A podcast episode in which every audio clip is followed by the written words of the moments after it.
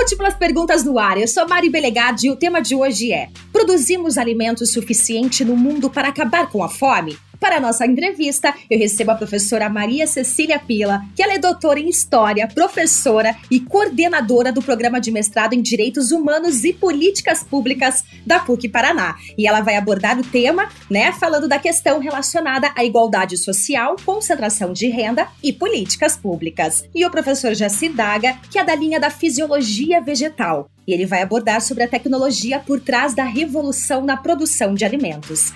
Sejam muito bem-vindos, professores. Professora Maria Cecília, já vou começar com você. Você pode contar um pouquinho pra gente sobre a fome e os surtos de fome na história do mundo e no Brasil? Olha, o que a gente percebe é que ao longo da história, a fome sempre assombrou o ser humano. E não interessa se ele é rico ou se ele é pobre.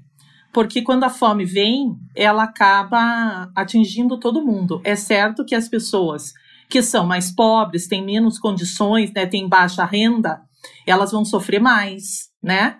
Mas a fome pode atingir a todos. É, na história, assim, um pouco mais recente, né, e ainda assim há 500 anos atrás, a gente vai ter na Europa um surto de fome muito sério, que no final do século XV, ali na passagem da Idade Média para a Idade Moderna, a, apesar do mundo estar é, desbravando os mares, né? Os europeus estão aí encontrando novas regiões que vão trazer novos alimentos. Esse é um período para o território europeu, especialmente a Europa Ocidental, de muita fome, muita escassez. Muito por conta de muitas guerras que acontecem nesse período. Vamos lembrar de algumas, né? É, a Guerra das Duas Rosas na Inglaterra, a Guerra dos 100 Anos entre França e Inglaterra, a, na Espanha, a expulsão é, final dos mouros. Então, é, é, as guerras por si só já desequilibram né, as produções e expõem as pessoas a uma situação de fome. E, é, somado a isso, a essa situação, ainda também nós vamos ter surtos de doenças, doenças variadas. Né? Em Portugal, por exemplo, a gente vai ter uma doença no começo do século XVI, se chama mal das pintas, vai ter outros surtos de tipos de salmonela. Enfim, e somado a isso, também condições climáticas muito adversas. Eles vão ter invernos muito é, é, rigorosos, seguidos de chuvas muito torrenciais. E isso vai levar a uma grande escassez e vai levar a humanidade a uma grande fome. Então, essa, essa é um dos marcos. Outro grande marco, né, que eu também gostaria de pontuar, são as fomes do século XIX, os ciclos de fome, principalmente que atingem a Irlanda. A safra de batata, que era o principal alimento na Irlanda, é atingido por um fungo e as batatas todas apodrecem e eles não têm o que comer e grande parte dos irlandeses então tem que imigrar e muitos deles vêm para os Estados Unidos. Então marca também uma imigração em massa dos irlandeses na história dos Estados Unidos, que volta e meia a gente vê em filmes, né? Então, é, é, muito interessante porque isso nos leva ao assunto que eu primeiro abordei, que é a questão é, é, ali dos descobrimentos, da das trocas alimentares. Veja, a batata ela é inserida na dieta dos irlandeses ali no começo do século XVIII e depois se torna principal alimento deles, né? Vem das Américas, é inserido no século XVIII, se torna o principal alimento deles e quando um fungo atinge essas plantações, eles vão morrer de fome. Também a gente tem fomes na Índia, milhões de pessoas são atingidas. As decisões inglesas são contrárias a salvar as pessoas por conta do mercado mundial, que é, não acha interessante para a Inglaterra é, baixar o preço de alguns produtos, né, que pudessem esses produtos é, que foram produzidos de um lado da Índia, produzidos em abundância, que poderiam atender o outro lado, mas por conta de decisões econômicas inglesas, é escolhido um, um, monte de indianos, mas assim centenas de indianos morrerem de fome. E no Brasil também a gente vai ter alguns surtos de fome, principalmente porque o nosso mercado colonial é muito voltado para os desejos da, da metrópole. Né? Então, aqui os brasileiros em geral, eles é, também são assombrados né, por é, uma outra tríade que o professor Carlos Antunes dos Santos chama que é a caristia, a qualidade da alimentação e a escassez. Então eu assim vejo que a humanidade ela passa sempre esse medo, né? Primeiro a caristia, que é muito sério, isso, né? É, eu vejo que nós vamos ter esse um, um, problema que a gente já está vivendo, né, por conta da Covid e o aumento do, do, dos produtos alimentares. A questão da qualidade, porque também não adianta a gente comer, mas não comer com qualidade. A escassez, que também é um outro problema, que na verdade todos os três eles se interligam, se retroalimentam, né? E também outras questões que é a peste. Nós também estamos num momento de peste, né? E também as guerras, porque se nós aqui não temos uma guerra do outro lado do mundo, a gente tem muitas guerras, né? Então eu vejo que isso que ao longo do tempo eu apontei aí somente alguns, mas é isso que nos assombra e que principalmente levou a esses surtos de fome. Bom, já vou emendar uma pergunta aqui, professora Maria Cecília. O que é fome, professora? O mundo hoje passa fome? O mundo passa fome. Uma das definições de fome é você não se alimentar nutricionalmente é, com as mínimas condições uh, durante um ano. Eu me lembro que a minha avó dizia que para a gente ter fome a gente tem que ficar três dias sem comer, né? Mas a minha avó não tinha razão. A gente precisava ficar um ano comendo mal, que na verdade é a questão dos nutrientes, né? Tem um livro que eu gosto bastante, que é A Fome, do Martim Caparrós, e ele traz números assustadores. Ele diz assim na contracapa do livro, né? Se você se der ao trabalho de ler este livro, que é um livro bem grande, se você se entusiasmar e lê-lo em, digamos, oito horas, nesse lapso terão morrido de fome umas oito mil pessoas. Então, na verdade, morrem muitas pessoas em decorrência da fome e da má nutrição no mundo hoje. Professor Jacir, no setor da agricultura, quais tecnologias estão sendo utilizadas ou estão né, em pesquisa para proporcionar o aumento da produtividade nas lavouras, por exemplo? A gente vê o Brasil seguindo num rumo cada vez aumentando sua produtividade e com isso aumentando a produção de alimentos. Então isso se deve à melhoria principalmente na qualidade física, química e biológica do solo então, que hoje os agricultores estão investindo pesado nisso. É, melhoria das, das cultivares, dos híbridos, em função da pesquisa, cada vez mais atuante. Novas tecnologias de máquinas, com automação, né, toda essa questão de a geração 4 aí, né, tecnologia. É, melhoria da nutrição das plantas, isso que a, que a professora Cecília, Maria Cecília estava falando, combater dentro da, da agricultura, ou seja, a gente jogava só NPK, nitrogênio, fósforo e potássio. Hoje, os agricultores e a pesquisa estão vendo que é um barril. Se tiver uma das, eh, das ripas 100, que é um nutriente, nem que seja, seja um micronutriente, é, a produtividade está caindo. É, e para ter um equilíbrio melhor uh, de, desse, desse solo e dessas plantas. Então, é uma vasta linha dentro da agricultura que está uh, sendo uh, trabalhada para que aumente a produtividade sem aumentar a quantidade de terra, inclusive a qualidade dos alimentos. Hoje a gente vê assim um equilíbrio muito melhor. Por exemplo, a gente tem muitas das dificuldades que antigamente a gente tinha que hoje foram superadas. Né? Então, por exemplo, a questão do solo, nutrição. Eu, eu, lembro na época, quando foi colonizado aqui a região oeste do Paraná, o solo era muito ácido e ninguém queria. E quem conseguiu pegar essas terras hoje se dá muito bem porque conseguiu equilibrar, melhorar. Então a tendência é cada vez melhorar isso, né? Então, é, claro que tem que ter apoio político, da pesquisa, os agricultores, todo mundo tem que estar engajado nesse processo, né? E uma produção independente também em casa, né? Como as pessoas, eu vejo que cresceu cada vez mais essa coisa. Mesmo que a gente mora em um apartamento, eu vejo assim pessoas, eu visito casas de pessoas assim que tem até uma horta enorme numa sacada ou dentro da casa, né? É, isso é importante também, professor? Sim, é, veja bem quanto que, que isso no, nos ajuda, né? Quantas terras né, que estão uh, sobrando, que a gente poderia estar uh, tá aproveitando. O Brasil hoje tem o dobro das terras uh, agricultáveis em termos de eh, culturas em, em pastagens, por exemplo, e algumas porcentagens dessas pastagens estão com problemas muito sérios de degradação. Né? Então, o pessoal não investe muito na tecnologia, né? é uma, uma, grande porcentagem, né? não todos, e que essas terras poderiam produzir o dobro, triplicar a produção brasileira assim rápido, numa questão sem desmatar, sem nada, né? Então veja veja como que nós estamos ainda temos tecnologia, mas muitas é, e eu acho que a Maria Cecília vai concordar, né?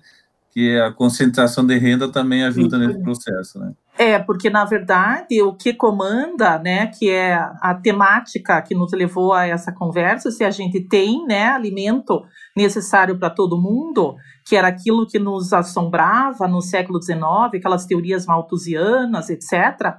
É, tem alimento sim para todo mundo, né? O problema é a distribuição desses alimentos, é o acesso a esses alimentos, né? alimentos de qualidade. Então, aí, como o professor fala, é a questão da desigualdade social e a ausência de políticas públicas, né? Porque aí a presença do Estado é essencial. É, no caso brasileiro, especialmente no financiamento da ciência e reconhecimento dessas áreas, né? Nesse sentido, as universidades em geral são fundamentais, né? E é, também a questão de políticas públicas que possam incentivar os pequenos produtores, né, uh, ser ponte para essa compra desses pequenos e grandes produtores, porque uma das coisas que, que eu li, né, é que é, há tanta crítica em relação aos transgênicos, mas todas as, as previsões relacionadas à produção é, alimentar para 2050, que eu imagino que parece que 2050 demora tanto tempo, né? Mas é daqui 30 anos, né? E há, é, há uma projeção de nós sermos em 2050 10 bilhões de pessoas no mundo e não há como alimentar toda essa gente, há quem afirme. Aí o professor também tem mais conhecimento que eu, né, para entender essa situação. Mas o que eu li é que não há é, como alimentar todo mundo sem ter essa questão dos transgênicos, a, a alimentação industrializada, né? Mas é preciso estabelecer um equilíbrio. Então, a relação entre os estados internacionais. Então, todas essas relações, e eu vejo a importância de um estado bem gerido, né? Nos seus três níveis, no federal, no estadual e no municipal. Isso é fundamental. Em termos de cultivares híbridos, né? A perspectiva é de que se melhore em funções de quais eventos, professor? Uma da, das questões é o pessoal indo para a linha dos transgênicos, né? E aí tem controvérsia, né, e tudo isso. Por outro lado, tem a questão do melhoramento uh, sem ser transgênico, por exemplo, melhoramento das plantas na questão de resistência à seca, então fazer com que uma planta consiga fechar a perda de água, é, para ela não se desidratar muito rapidamente, né, produzir alguns hormônios que isso facilita. Então, isso tudo está sendo pesquisado né, e melhorado nessas novas cultivar, nesses novos híbridos, tolerância a insetos, por exemplo, e aí é, eu, eu venho a falar novamente da questão nutricional do equilíbrio da planta.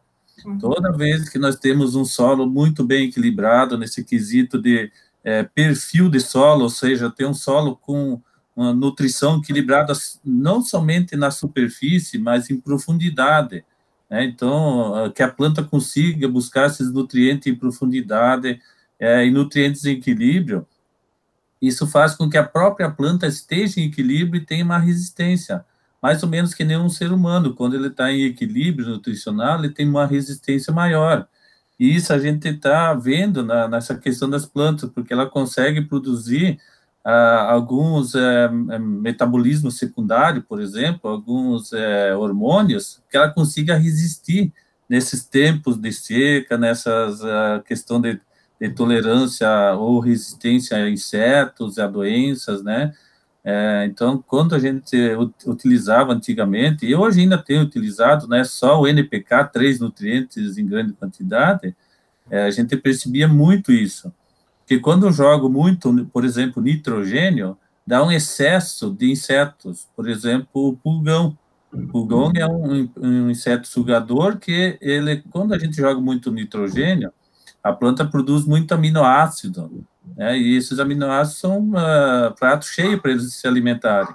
Né? Então eu tenho que ter um equilíbrio, produzir proteína, carboidrato na planta, né? E esse carboidrato virar amido. Então tem todo um equilíbrio aí que é, é não somente né, dentro do melhoramento, né, que a gente tenha é, isso, mas também na questão nutricional dessas cultivares aí nova, né? Quanto à tecnologia de máquinas e equipamentos, o que está se inovando e isso facilita o manejo das culturas? Então, é, veja bem, antigamente você trabalhava, né, com uh, equipamentos rústicos, né? Sim. Foi melhorando para, uh, por, exemplo, por exemplo, semeadoras, né? É, com disco. Hoje nós temos semeadoras é, pneumáticas elas pegam semente por semente e colocam no solo, para você ter uma ideia. Né? E, inclusive, com tratores com GPS. Né? Tem tratores que não precisam nem serem eh, pilotados, por exemplo. Né? Então, eh, são dirigidos via coordenadas. Eh, a nova e assim o up que está acontecendo agora é o uso de drones dentro da agricultura. Né? Então, nós temos, por exemplo, aplicação de defensivos com drones, mapeamento aéreo das propriedades com drones, é, fazer levantamento é, de incidência de pragas e doenças através.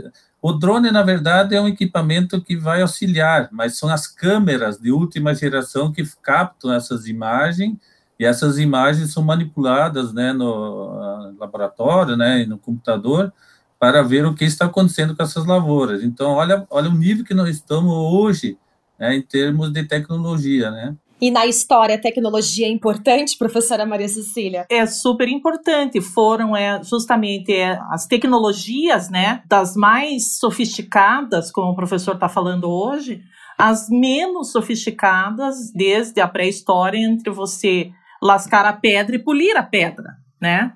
E enquanto o professor falava aqui, é, eu me lembrei né, de uma das causas de escassez dos alimentos aqui no Brasil, no, entre o século XVIII e XIX, é, que era principalmente derivado de quatro fatores.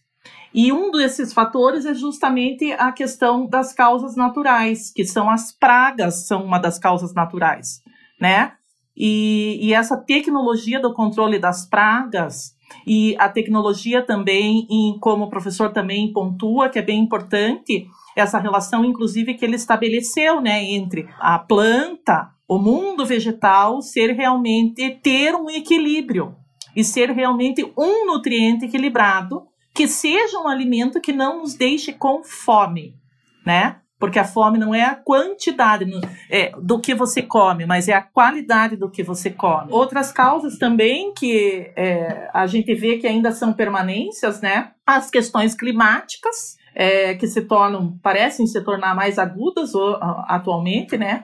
Uma concorrência desfavorável, que também é, me parece uma permanência aí, né? Das questões de grandes empresas produtoras e que podem é, tornar desfavorável o mercado para os pequenos agricultores, um comércio adverso, que tem uma relação direta, e a falta de políticas públicas. Né? A gente vê que é, muitas dessas questões, principalmente o diálogo da ciência, o combate da desnutrição, ele vem principalmente a partir dos anos 30, é, e um dos marcos aí é, do combate à fome foi justamente o Josué de Castro, né, que da Geografia da Fome, que ele vai fazer um inquérito dietético na cidade de Recife e ele faz o primeiro mapa da fome no Brasil. E aí a grande tese dele é que o trabalhador, ele não, ou o brasileiro, ele não é preguiçoso porque ele é, é fruto de uma mistura de raças, que é aquela ideia de eugenia lá do século XIX,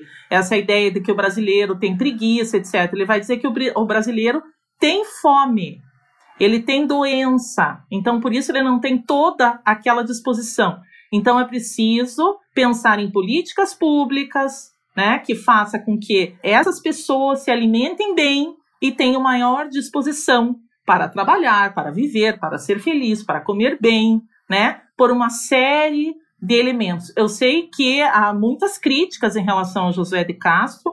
Na, na, época, inclusive, teve um embate grande entre ele e Gilberto Freire, mas naquele momento ele foi muito importante em desmistificar essa questão do brasileiro e levar para nós o conhecimento de que nós precisamos nos alimentar bem. Antes de mais nada, é preciso combater a fome em todo sentido que ela tem. Professor Jacira, a nutrição das plantas é de primordial importância para o aumento da produtividade. Nesse sentido, o que vem sendo recomendado nesse momento atual em que vivemos? Sim, veja bem, é aquilo que nós estamos falando do equilíbrio nutricional, né? Então, Sim. veja, uh, hoje o pessoal está uh, uh, adubando, por exemplo, com boro. Mas por que boro se antigamente só recomendava NPK, nitrogênio, fósforo e potássio?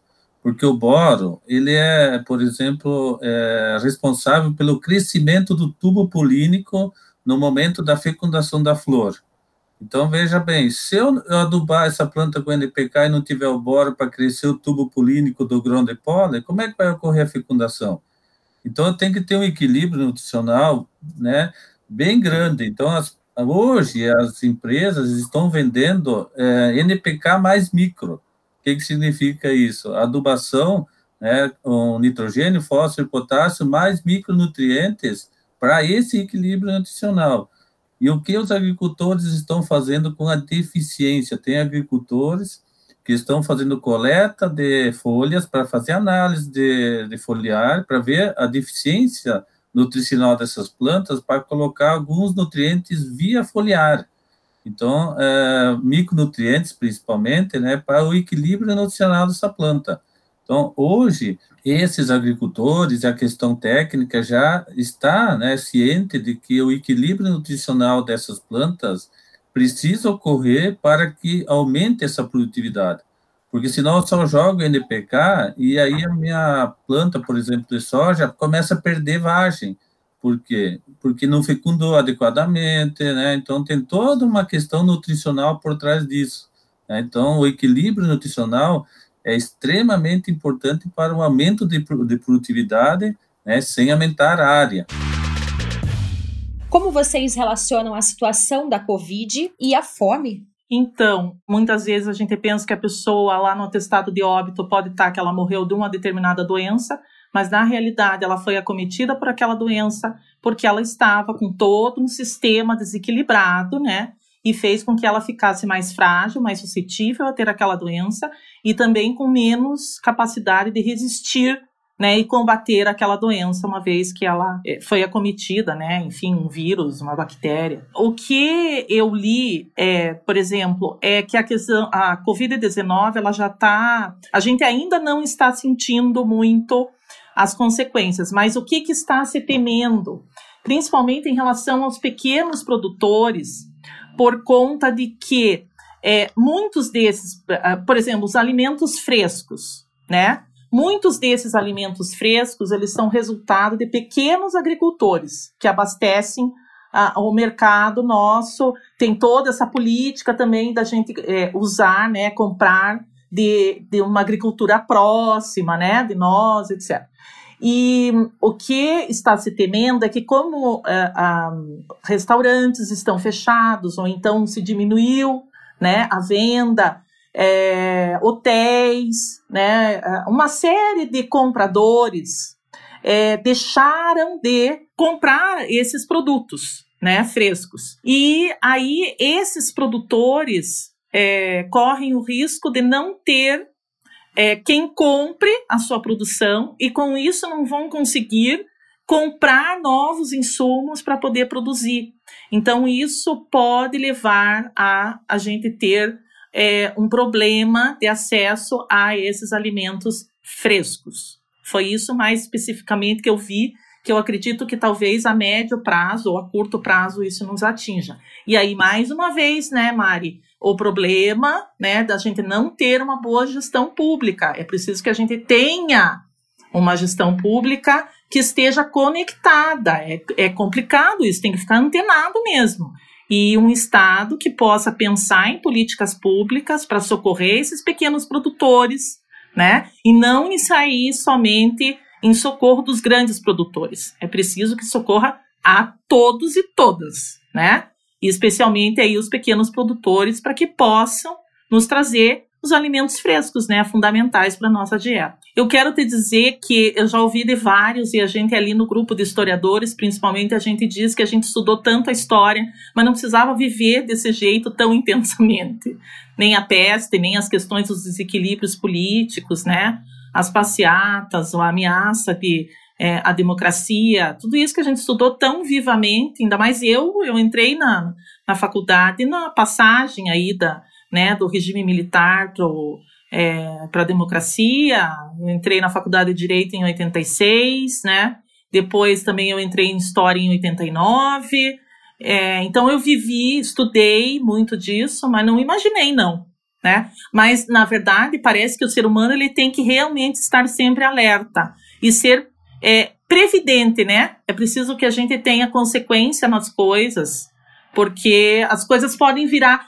Basta a gente ver a Síria, né? A Síria, que era aquele país, pelo menos isso de fora, né? Que tão rico, estava lá na mesa discutindo com maior, as maiores autoridades do mundo, e hoje é um país que vive a guerra e uma devastação e, e uma perda histórica enorme, né? Virou de cabeça para baixo. Então é preciso que a gente talvez pise um pouquinho no freio, né? É preciso que a gente seja otimista em relação a, a, a, essa epidemia, a gente vê em relação aos alimentos, tantas pessoas, né? Até um, uns pequenos gestos de perguntar para o seu vizinho que pode ter uma condição de saúde que não possa sair, se quer que faça uma compra. Nas pequenas coisas, né? Fazer doações, como a gente vê, inclusive lá na PUC, toda todo o empenho né, das doações, das campanhas ali para a gente atender a Vila Torres. Mas, por outro lado, a gente vê que a, a, gente passou pela gripe espanhola. Não quero ser pessimista, tá? Mas o historiador, às vezes, ele é meio desagradável mesmo. E daí a gente pensa na gripe espanhola, né? Na Primeira Guerra Mundial, na gripe espanhola, que matou 25 milhões de pessoas, e depois a gente teve o, o nazismo, o fascismo e a Segunda Guerra Mundial. Então é preciso realmente a gente rever os nossos conceitos e o nosso posicionamento como ser humano. Esperamos, né? E principalmente em relação ao desperdício. Sim, que a gente exatamente. desperdiça muito, né? É porque a gente achava que não ia faltar, né? Isso. É, o ser humano ele vive essa essa ilusão, né? A gente vê ali desde o final do século XIX essa coisa, quando assim o ser humano ele pensa, né? E claro, ilhas porque tem um monte de gente lá na Ásia que está morrendo de fome, lá na África que está morrendo de fome e às vezes aqui perto de nós. E a gente não vê, né? No desperdício, a gente joga muita coisa fora, é, também é, falta de cuidado do armazenamento, né? É, uma coleta também precária, é, desperdício no mercado, um hábito americano que nós temos, né, de comprar e armazenar o europeu ele compra diariamente, né? O europeu ali da Europa Ocidental, Europa do Leste eu conheço menos, né? Mas e outra coisa é que tem bastante a ver com as minhas pesquisas é a escolha dos alimentos pela estética, né? Qual é a diferença entre uma maçã que não é a maçã do conto da Branca de Neve, maravilhoso e perfeito? Tem que lembrar que aquela maçã estava envenenada, né? E uma maçã menor. Por que, que tem que ser uma coisa enorme, linda, lustrosa, com rímel, blush, né? Já digo assim, maravilhosa, ao contrário daquele menorzinho, às vezes é muito mais saboroso. Tem toda uma, uma série de, de, de complicações por trás disso. A alimentação, ela passa por um processo de incorporação, né? Então, você vai trazer para dentro de você, é sempre um risco, né? Comer é um risco, mas não comer é um risco certo, né? E também comprar mais alimentos do que a gente é capaz de consumir.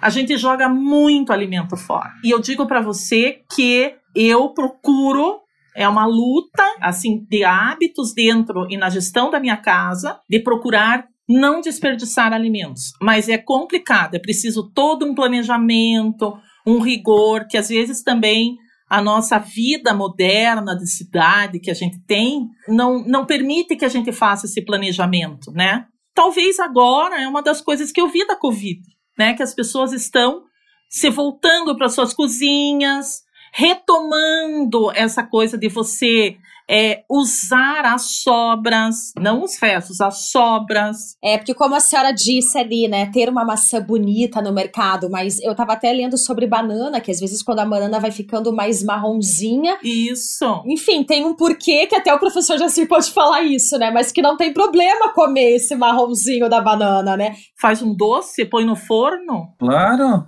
mas é, banana, a questão estética, não, é, é só uma questão uh, de oxidação, não tem nada a ver com a nutrição, né? Então ela está oxidando, está ficando negra, mas não tem nada a ver com a, com a questão nutricional. Claro que também não vamos se alimentar de coisas estragadas, né? Eu queria complementar alguma coisa aí sobre essa questão de, de pequenos agricultores. Aqui na nossa região oeste e todo o sul do Brasil, né, e principalmente aqui no Paraná, tem muitos produtores que produzem alimento e vendem direto, venda direta. O que, que uhum. significa isso? Direta para o governo. E não está acontecendo, por causa é que as escolas estão paradas. Eu vejo aqui na região o governo dando 50 reais por família das escolas, mas será que eles vão comprar esses alimentos que esses agricultores vão produzir? Não. Então, esses alimentos estão sobrando, né? Então, isso uhum. que a uhum. Maria Cecília falou, é é a pura verdade, né? Então está tendo uma sobra de alimentos aí e são alimentos que é, perecem, né? E que estragam com facilidade, né? Outra questão que também é preocupante nessa questão né, agora da pandemia é essa questão principalmente de industrialização, né? Que precisa muita mão de obra, que precisa aglomeração de pessoas, né? Uhum. A gente vê frigoríficos fechando, né? Então isso pode dar um, né, um problema sério, né? Que na uh, Santa Catarina aí parece que iam uh, sacrificar frangos se não tivesse né, essa, os abatedouros aí, porque não tinha como segurar. Né? Então, isso é um problema da, da pandemia também, né? É, o governo fecha tudo e tal, né? E é, afeta essa agroindustrialização. Né? Então, uhum. isso é um problema sério que podemos, a, a longo prazo, aí, ter escassez de alimento. Não em termos de produção, talvez, né? É, que pode afetar alguma coisa de importação de insumos, pode, mas por enquanto ainda não, mas principalmente na questão de transformação de alimentos, que eu acho que está o, o, grande é, problema aí. Professora, você acha que em 10 anos o mundo poderá não ter produção de alimentos suficiente para sustentar o crescimento populacional? Eu não acredito nisso. Não, eu tenho muita dificuldade em acreditar nessa tese. Eu acredito mais é, que pode isso acontecer, não por conta de não produzir o suficiente, mas ter pessoas que não dividem o alimento, né? Que têm o poder de dividir e não dividem. Aí sim. Mas da gente não ser capaz de produzir, não, não acredito. Nós perdemos muito alimento hoje no Brasil, principalmente em termos de armazenamento, perdas enormes, né, que o pessoal não tem condições de armazenar. O nosso transporte ainda é muito precário. A gente anda atrás na BR de um caminhão de soja, de milho, você vê soja e milho para tudo que é lugar, então tem muitas perdas. É, mercados, principalmente desses produtos né, de, do dia a dia, de hortifrutis, né? Então, o Brasil eh, perde, média, quase um terço de todo o alimento, ou deixa de, de, de alimentar. Então, veja bem, é, não é tanto a gente aumentar a produtividade e produção, mas deixar de perder. E isso a gente precisa de investimento, estrutura, né? não é uma coisa que a gente pode fazer é, do dia para a noite, né? a gente tem que melhorar a cultura do povo também, é, os mercados se equipar melhores. Eu sempre falo assim, os mercados deveriam ter um profissional dentro da linha, né, que trabalhasse essa questão de conservação dos alimentos, né? O que eles perdem de alimento é coisa impressionante, né? Se você for no mercado, lá no fundo do mercado para ver isso, é coisa. Aí você vai num restaurante, depois que todo mundo almoçou, meu Deus do céu, é um terço quase do alimento está lá no lixão Tem restaurante que fazem, que nem tu falou, né, Mari? É, aquelas hortas nos telhados e tal, né, por conta desses alimentos que são perdidos, né. O Brasil o mundo têm condições de produzir e, e sobrar, e manter estoque, né, mas é, essa questão de distribuição, de armazenamento que precisa ser melhorado, né, e, e ter um pouquinho mais, né, de cautela quando a gente né, se alimenta, né, não pegar em exagero, né, e distribuir melhor toda essa questão de alimentos aí. Professores, agradeço demais a conversa e o bate-papo com vocês. Eu vou deixar aqui cinco ações que você pode tomar para contribuir para a erradicação da fome em um clima em mudança também. Então, primeiro que eu deixo aí adotar uma dieta mais sustentável e diversificada. Reduza o desperdício de comida, por favor. Use menos água, né, professores? Mantenha nossos solos e águas limpos, né? E apoie também os produtores locais, que eu acho que é muito importante. Acho que cada um agora ajudar esses produtores locais, né? Os senhores, como professores, vocês têm alguma dica de algum filme, livro no tema de vocês sobre esse assunto que vocês também poderiam deixar aqui para quem está nos ouvindo, os alunos? Eu tenho esse livro da fome, que é um livro bem interessante. A fome é do Martim Caparrós. Ele é bem interessante, ele é assustador, mas ele, ele anda pela, pela África e vendo é, essa situação que o professor Jacir falou, né, do desperdício dos grãos, e o quanto para algumas comunidades aquele punhado de grãos é o que eles vão comer ao longo de todo um dia. Então, acho que isso é fundamental para a gente conhecer esse outro, né? E não viver só em torno do nosso umbigo. É, eu gosto muito de uma pesquisadora que faleceu há pouco tempo, né, Ana Primavera.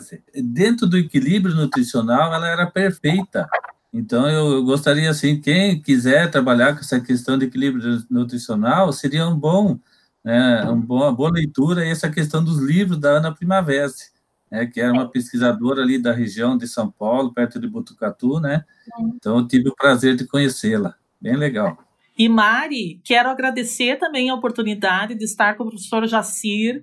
Eu acho muito importante na universidade a gente poder conversar com os nossos colegas de outras áreas, né? Conhecer é, e, e, assim pensar que nós podemos fazer tantos trabalhos ali, né, em comum. E é muito importante, principalmente para as humanidades que hoje andam um pouco enxovalhadas, né, desvalorizadas, ver como as humanidades podem dialogar com todas as áreas. É, o quanto é importante a gente ver esse outro lado. Legal essa troca com o professor Jacir, entender os nutrientes, né? Uh, entender pelo lado do patrimônio, de uma escolha, da importância de, de, de, de, de você é, é, armazenar, pensar, planejar, a ciência como um todo. Então, eu agradeço muito e principalmente a ideia de misturar alguém lá das humanidades e estar aqui conversando com outro de outra área, que a gente conversa com todo mundo, e o professor também, que é de outra área, conversa com todo mundo ali dentro da universidade. E o Múltiplas Perguntas fica por aqui, um podcast aí da PUC Paraná. Se você quiser saber mais sobre matérias, assuntos relevantes da nossa sociedade, entra lá, multiversidade.pucpr.br. E você pode colocar lá no Spotify, PUC Paraná, escreve lá, que você vai ouvir muitos assuntos relevantes da nossa sociedade. Múltiplas Perguntas fica por aqui. Eu sou a Mari até o próximo.